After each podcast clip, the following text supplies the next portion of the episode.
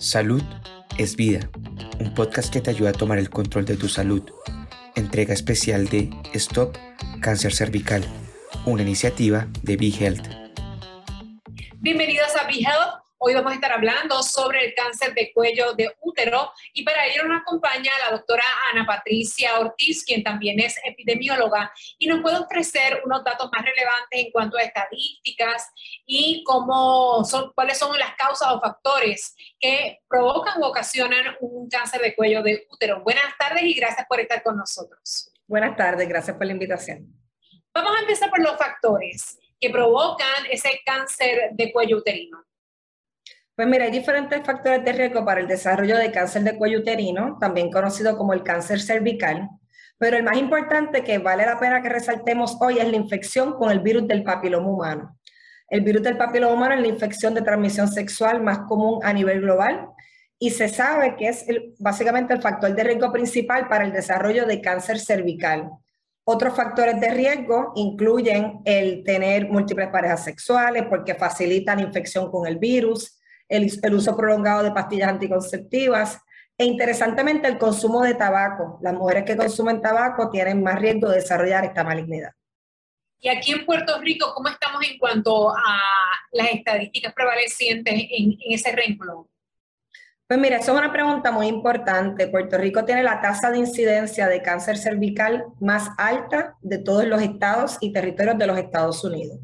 Si pensamos en las tasas de incidencia en Estados Unidos, aproximadamente vemos siete casos por cada 100.000 mujeres. En Puerto Rico nosotros estamos viendo aproximadamente 13 casos por cada 100.000 mujeres. En el 2018, la Organización Mundial de la Salud estableció una meta a nivel global para la eliminación del cáncer cervical. La meta se definió como que los países alcanzaran ver menos de cuatro casos por cada 100.000 mujeres. Y por los números que te acabo de mencionar, que Puerto Rico está como aproximadamente con 13 casos de cada 100.000, nos pone en la jurisdicción de los Estados Unidos más lejos de alcanzar esta meta de eliminación del cáncer cervical. ¿Y qué está, qué está haciendo Puerto Rico para entonces evitar o, o, o tratar de igualar los números que está pidiendo la organización? Bueno, antes de entrar en eso, olvidé mencionar un detalle que quiero resaltar que es muy importante, y es que en Estados Unidos ya nosotros estamos viendo una disminución en la incidencia de cáncer cervical, igual que en otros países del mundo, pero Puerto Rico se está comportando de manera diferente y muy preocupante, y es que estadísticas nuestras con datos de registro central de cáncer para el periodo del 2001 al 2007 evidencian que la incidencia de este cáncer está aumentando en Puerto Rico a razón de más o menos 2% por año.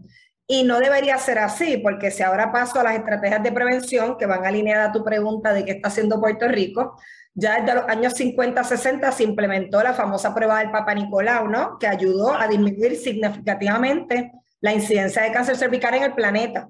Eh, porque estas pruebas básicamente lo que hacen es, como siendo una prueba de discernimiento o detección temprana, buscan encontrar células premalignas a nivel cervical o en el cuello del útero antes de que esas células se desarrollen en cáncer. O una vez el médico las identifica, las puede tratar, ¿no? Y eso tuvo un impacto muy grande a nivel global de disminuir la incidencia de cáncer cervical. Y Puerto Rico, por alguna razón, vimos desde este, finales del siglo pasado disminuciones en esta incidencia, pero a partir del 2000 empezamos a ver otra vez un aumento que nos toca como investigadores entender mejor por qué de esos aumentos. Uno de los factores que podría ser son cambios en los estilos de vida, ¿no? Que, ¿verdad? Con la revolución sexual tenemos más parejas sexuales, tal vez mayor consumo de tabaco entre mujeres. Ahí son, eh, son múltiples factores que pueden estar incidiendo. Eh, y contestando a tu pregunta de qué está haciendo Puerto Rico, la realidad es que Puerto Rico ha logrado unas alianzas multisectoriales entre el gobierno, la, academia y otro tipo de organizaciones que estamos trabajando fuertemente para la prevención del cáncer cervical. Pero definitivamente nos toca, nos toma, todavía falta mucho por hacer, ¿no? Aquí realmente tenemos acceso a las pruebas de detección temprana para cáncer cervical, tenemos acceso a la vacunación contra el virus del papiloma humano, Así que tenemos que ver entonces, eh, asegurarnos de que todo el mundo teniendo el acceso realmente acuda a recibir estos servicios para estar seguros que logramos prontamente, porque nuestra meta es que sea pronto, revertir ese aumento y que realmente empieza a disminuir la incidencia de este cáncer, igual que está ocurriendo en los Estados Unidos. Yo creo que me parece que aquí las mujeres debemos asumir responsabilidad social en este asunto y preocuparnos más por nuestra salud.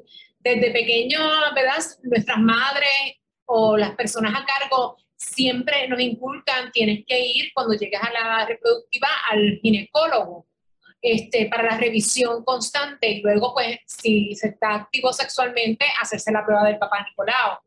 Pero realmente se, se ha promovido esa, esa forma de o inculcarle a las niñas la importancia que esto requiere, y más ahora cuando también ha habido campañas de eh, la vacuna del BPH que habría que, que incidir a que las madres provoquen que sus niñas también sean vacunadas por el BPH. Sí, mira, nosotros tenemos dos estrategias principales de prevención que yo creo que amerita que discutamos durante esta sesión. Eh, para tal vez acabar un poquito el tema de cernimiento y pasar al tema de vacunación, nosotros hemos visto aproximadamente como si vemos las, las estadísticas de las encuestas hechas en Puerto Rico en los últimos años, aproximadamente como el 80% de las mujeres en edad recomendada se están haciendo las pruebas de cernimiento para cáncer cervical pero tenemos como un 20% que no están acudiendo a estos servicios. Entonces, en el área de educación, que usted muy bien resalta, tenemos que identificar cuáles son las barreras para que ese 20% no esté acudiendo a recibir estos servicios. Porque sabemos que Puerto Rico, a diferencia de Estados Unidos, más del 90% de la población está asegurada. O sea que nosotros tenemos igual un plan médico que nos va a cubrir para recibir estos servicios. Así que si tal vez yo tengo el plan médico, ¿por qué no estoy acudiendo a recibir el servicio? Es algo que hemos estado estudiando aquí en el recinto de ciencias médicas y en el Centro Comprensivo de Cáncer, de donde yo soy investigadora. Y les voy a mencionar algunos ejemplos. Hemos visto que mujeres con menor nivel socioeconómico, menor nivel educativo, eh, acuden menos a recibir estos servicios y va eso atado a la mano de lo que es la desinformación a veces de estos temas, ¿no? También mujeres que a veces te reportan barreras como por ejemplo falta de transportación, falta de alguien que le cuide a sus hijos para ir a una cita médica. Interesantemente hemos visto también que las mujeres con obesidad mórbida también tienden a acudir menos a recibir estos servicios. Eh, una teoría podría ser que tal vez se sienten un, poco incómodas, ¿no? Eh, tal vez con la percepción del cuerpo y, esa parte de, sentirse ¿verdad? cómodo con, con el proveedor de la salud. Así que son áreas que estamos buscando entender, porque yo entendiendo las barreras, es que nosotros como sistema de salud y como salubristas podemos desarrollar intervenciones que ayuden a eliminar esas barreras. Eh, quiero dar otro ejemplo. Nosotros acabamos de publicar, basado en datos de la base de datos de ACES, ¿no? del Plan de Salud del Gobierno, eh, Mi Salud, nosotros ya pudimos observar que en los últimos cinco años en Puerto Rico ha disminuido la utilización de estas pruebas de detección temprana en mujeres del Plan de Salud del Gobierno. Y no es ninguna sorpresa el patrón que observamos que esta, la utilización se desplomó luego del huracán María y tomó más de seis, ocho meses el que otra vez volvieran a subir los patrones de utilización a la etapa, al tiempo previo al huracán María. Y también, oh sorpresa, luego del lockdown de COVID también se, se desplomó la utilización. Así que también nosotros tenemos que entender, además de estas barreras sociales que pueden existir, cómo de repente surgen nuevas barreras, en este caso a raíz de desastres naturales, a raíz de esta pandemia, ¿verdad? Que ha sido tan abrumadora para todos, incluyendo el sistema de salud. ¿Cuál es la preocupación? Que esas mujeres que no acudieron ahora o que no están acudiendo ahora, ese retraso que haya en hacerse pruebas de cernimiento hacia un futuro, puede desencadenar en que más adelante identifiquemos cánceres más avanzados. O sea que lo que pudo haber sido un precáncer, ahora de repente sea un cáncer, o lo que era un cáncer en estadio eh, localizado, de repente ya sea un cáncer en estadio avanzado porque lo diagnostico mucho más, más tarde, ¿no? Así que son eh, preocupaciones que tenemos en el área de cernimiento. Igual, estamos colaborando con diferentes instituciones para continuar la educación, pero ahora tenemos esta barrera del COVID que nos preocupa mucho el impacto que va a tener a mediano y a largo plazo en la incidencia no solamente de cáncer cervical, sino de otras malignidades donde tal vez las personas no están recibiendo los servicios preventivos pertinentes. ¿Se ha impartido alguna directriz o una recomendación a los doctores con esta especialidad para que hagan estas pruebas de cernimiento y no lo detengan por el hecho de que hay una pandemia o, asuman el riesgo? Bueno, al principio de la pandemia sabemos que se trabajó mucho con telemedicina, ¿no? Y incluso se sigue trabajando todavía con telemedicina, pero yo diría que ya eh, en la etapa que estamos, ya realmente los ginecólogos están disponibles en las clínicas para ofrecer estos servicios, llevan ya tiempo haciéndolo, o sea que es bien importante que las mujeres, eh, y nos pasó a todas, ¿no? Eh, esto nos abrumó a todos como individuos y ya estamos en un tiempo, ¿verdad? Si usted no lo ha hecho ya, de volver a buscar a sus médicos primarios, sacar sus citas, y no solamente para usted en términos de discernimiento, sino también pensando en la vacunación, eh, también para sus hijos, porque la, tenemos también, hablábamos ahorita de que teníamos dos métodos de, de, prevención principales. Uno es la prueba de discernimiento, pero definitivamente el método que debemos implantar en, a nivel poblacional, eh, porque aplica no solamente a niñas, sino también a varones, es la vacunación contra VPH. Eh, esta vacuna está aprobada desde el año 2006, así que ya llevamos tiempo eh, con esta vacuna aprobada. En el 2006 se aprobó para niñas, unos años más tarde se aprobó también para varones. Y hoy en día el CDC, el Centro para el Control y Prevención de Enfermedades de los Estados Unidos, y Puerto Rico se deja llevar por las guías del CDC, recomienda que todos los niños y niñas entre los 11 y los 12 años de edad reciban la vacuna contra el virus del papiloma humano. Esta vacuna incluso se puede administrar desde los 9 años y, si usted recibe la vacuna entre los 9 años y los 14, son dos dosis de la vacuna que tiene que recibir. ¿Por qué doy ese eh, rango de edad más amplio? Porque aunque está recomendada para todos los niños entre los 11 y los 12 años de edad, eh, incluso está recomendada, si no se vacunan esas edades, hasta los 26 años para todos los individuos. Pero si se vacunan desde los 15 años en adelante, tienen que recibir tres dosis de la vacuna, no solamente dos. Así que si usted vacuna antes de los 14, puede recibir esas dos dosis. Y recientemente el FDA también aprobó la vacunación para todas las personas que no se hayan vacunado antes hasta los 45 años de edad. Así que si usted está en esos rangos de edad y no se ha vacunado previamente, digamos está entre los 27 y los 45, también discuta con su médico los beneficios de la vacunación que no solamente va a ayudar a prevenir el cáncer cervical, va a ayudar a prevenir los cánceres asociados al virus del papiloma humano. Y sabemos que son múltiples. Aprovecho y comparto con la audiencia cuáles son los cánceres asociados a VPH. Estos incluyen cáncer cervical, de vagina, vulva, ano, pene y orofaringe. Así que podemos tener un impacto de prevención tanto en los varones como en las féminas con esta vacuna. Eso es fantástico. ¿Y esta vacuna interacciona con alguna de las que están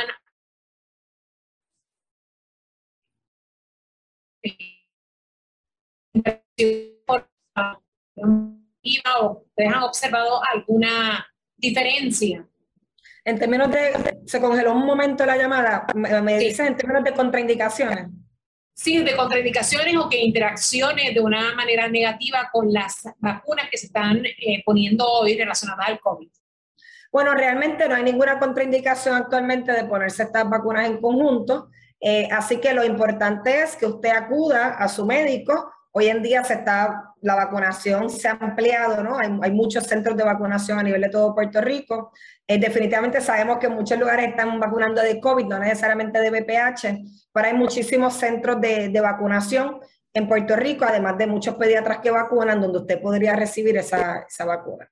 Incluso... lo que tiene que hacer es preguntarle que lo que tiene que hacer es preguntarle a, su doctor dónde puede recibir la vacuna. Probablemente eh, él le puede referir dónde. En casi, en casi todas las farmacias puede recibir la vacuna y, es incluso pagada por el plan médico.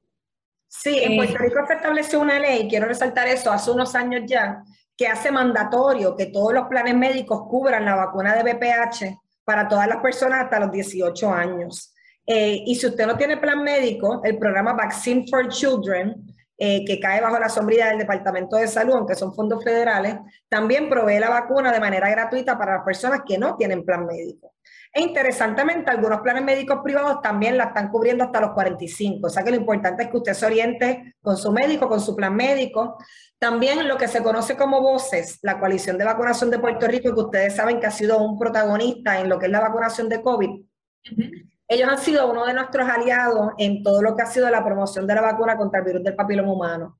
Ellos e incluso también lo que se conoce como la coalición para el control de cáncer, que es, eh, cae bajo el Centro Comprensivo de Cáncer y básicamente esta coalición funciona con fondos del CDC para ¿verdad? promover eh, la prevención de, de, cáncer en nuestra población. Incluso son los autores de lo que se conoce como el Plan Comprensivo de Cáncer para Puerto Rico. Todas las jurisdicciones de Estados Unidos con esos fondos desarrollan un plan para que todos nos alineemos en la prevención del cáncer eh, de manera organizada, ¿no? Todos alineándonos hacia las metas establecidas por el plan, la meta se establece según las necesidades de cada jurisdicción. Y definitivamente el cáncer cervical y los cánceres asociados a virus del papiloma humano están dentro de las prioridades del Plan de Control de Cáncer de Puerto Rico. Y dentro de esos esfuerzos se ha desarrollado también una página que se conoce como dondemevacuno.com. Y en esa página usted puede buscar información de lugares para vacunarse alrededor de la isla que le queden cerca de su hogar. Dondemevacuno.com. Sí. Eso es sumamente importante para todas aquellas personas que nos están observando y escuchando, porque allí pueden encontrar más información. Eh, doctora, en cuanto a estadísticas se refiere, ¿sabemos cuántas personas en Puerto Rico o cuántas mujeres y hombres se han vacunado? Pues mira, las estadísticas de vacunación principalmente están enfocadas ahora mismo en, los adolescentes. Y nosotros sabemos que aproximadamente como el 75% de los adolescentes empiezan la serie de vacunación pero aproximadamente solo como el 50-55% terminan la serie de vacunación. Así que es un área que tenemos que fortalecer aún. Doctora Ana Patricia Ortiz, ¿quiénes son las personas que pueden hacerse la prueba? Todas las mujeres entre los 21 y los 65 años de edad deben hacerse las pruebas de detección temprana para cáncer cervical. Debe consultar con su médico porque según su grupo de edad puede hacerse la prueba de Papa Nicolau, que está realmente recomendada para mujeres de 21 a 30 años de edad. Y de 30 a 65 también se puede combinar con lo que es la prueba del virus del papiloma humano. Así que es importante que discuta con su médico y le pida estas pruebas. Sabemos que ustedes están haciendo otros estudios que obviamente los resultados son sumamente importantes para poder revisar las estadísticas y que Puerto Rico se, se entere en qué situar se encuentra se encuentra Puerto Rico en estos momentos con relación al cáncer cervical? Sí, pues mucho de lo que hemos hablado en la tarde de hoy incluye, eh, son los resultados de estudios de investigación en los cuales estamos tratando de entender cómo se comporta esta enfermedad en Puerto Rico. Pero a su vez también estamos haciendo investigación para entender mejor cómo la podemos prevenir. Y es precisamente un estudio que quiero aprovechar la oportunidad para resaltar, eh, nosotros sabemos que las personas viviendo con VIH tienen mayor riesgo de, cánceres asociados a virus del papiloma humano. Y la explicación del por qué es la siguiente. Eh, la mayoría de las personas nos vamos a infectar con virus del papiloma humano en cualquier momento de nuestras vidas, pero algunas vamos a crear infección persistente. Y es la persistencia de infección lo que está asociado a diferentes tipos de cáncer. Las personas que están inmunocomprometidas como las personas viviendo con VIH, sabemos que esa persistencia de infección puede ser más larga y eso aumentar su riesgo de cáncer. Actualmente nosotros en el Centro Comprensivo de Cáncer estamos llevando a cabo un estudio de investigación conocido como Campo, en el cual estamos evaluando estrategias para optimizar las pruebas de detección temprana para cáncer cervical e incluso también para el cáncer anal en personas viviendo con VIH. Así que si usted es una persona viviendo con VIH, se puede comunicar con nosotros al 772-8300, extensión 1409 o también nos pueden llamar a nuestro número directo al 787-595-4811 y lo podemos orientar sobre estos estudios. También quiero resaltar que nosotros tenemos una página de Facebook, somos el HPV Interest Group y nos pueden buscar porque en esa página tenemos mucho material educativo eh, sobre el virus del papiloma humano y sobre los cánceres asociados al virus del papiloma humano, en la cual pueden conseguir mayor información. Si quieren buscarle HPV Interest Group 1, también estamos en Twitter como Group HPV. Qué bien. Pues muchas gracias y cuando tengan pues esos estudios, me imagino que aquí en BeHealth nos gustaría también divulgarlos para que se puedan enterar de los resultados y, y ver cómo nosotros como, como país podemos mejorar y, y, estar a la par de lo que se espera a nivel mundial. Muchas gracias a la doctora Ana Patricia Ortiz por haber estado con nosotros y brindarnos esta información tan importante por aquí transmitirla por BeHealth. Muchas gracias. Gracias a ustedes. Bueno, toda la información que tenemos por el momento, ya nos veremos más adelante con más información de salud en BeHealth. ¿Te gustó el contenido? Recuerda que puedes seguirnos en tus redes sociales favoritas. Búscanos como BeHealthPR y no te pierdas nuestras actualizaciones.